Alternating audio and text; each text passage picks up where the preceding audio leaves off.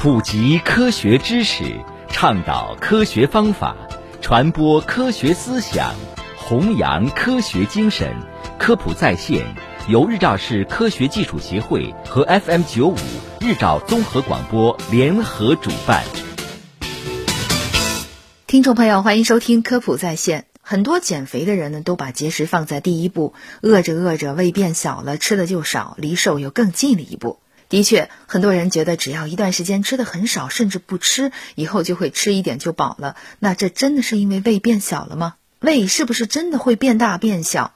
得先来了解一下胃的正常生理。我们的胃也叫胃囊，最外层的胃壁呢是由好几层肌肉组织构成，具有很强的伸缩性。胃囊扩张后能容纳食物的量称为胃容量。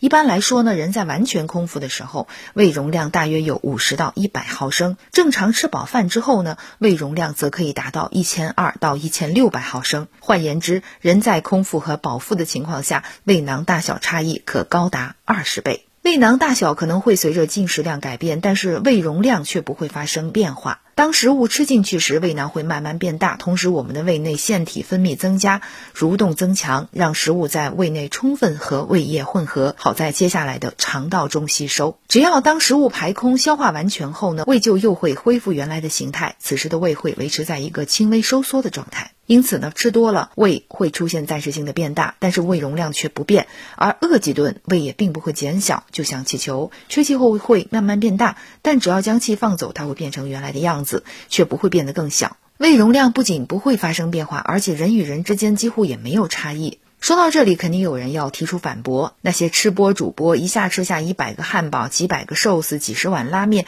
不是说人与人之间胃容量差异不大吗？为什么大胃王们能吃下超过常人数倍的食物呢？他们的胃容量可能并不会比常人大很多，只是胃的弹性天生比较好，每次都能够吃到两千四到三千二毫升，达到胃的极限度。另外呢，人体食欲的大小并不能单纯的看胃容量，吃多少与我们胃肠道饱食和饥饿中枢、大脑皮质之间的神经调节都有关系，而这三者呢，又会因为体质、环境、遗传等多方面原因互相调节、制约，保持相对的平衡。那么长期吃很多食物，胃壁增厚、蠕动加快，饭量自然就大。注意，像甲状腺功能亢进、糖尿病等疾病也会导致食欲增加。既然胃的大小并不会发生改变，又为什么一段时间的节食后饭量变小了呢？首先，我们要知道，人的饥饿感并不是胃发出的，而是大脑神经中枢的一种感觉，胃也不过是接收器。若感觉自己吃的越来越少，不是胃变小了，而是你的大脑发出指令来压抑住了你的饥饿感，应对这种饥荒模式，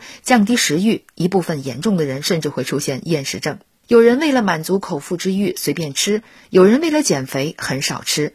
做人不能那么任性，不是你想吃什么吃什么，想吃多少吃多少的，要考虑一下胃的感受，否则胃一旦开始反击就遭殃了。长期暴饮暴食，胃壁肌肉呢就会被撑薄，那么弹性就会下降，可能会导致胃动力减弱、胃下垂、胃无力等胃肠功能障碍。另外呢，吃太多还会挤压到其他内脏器官，如横膈膜、心脏、肺部等。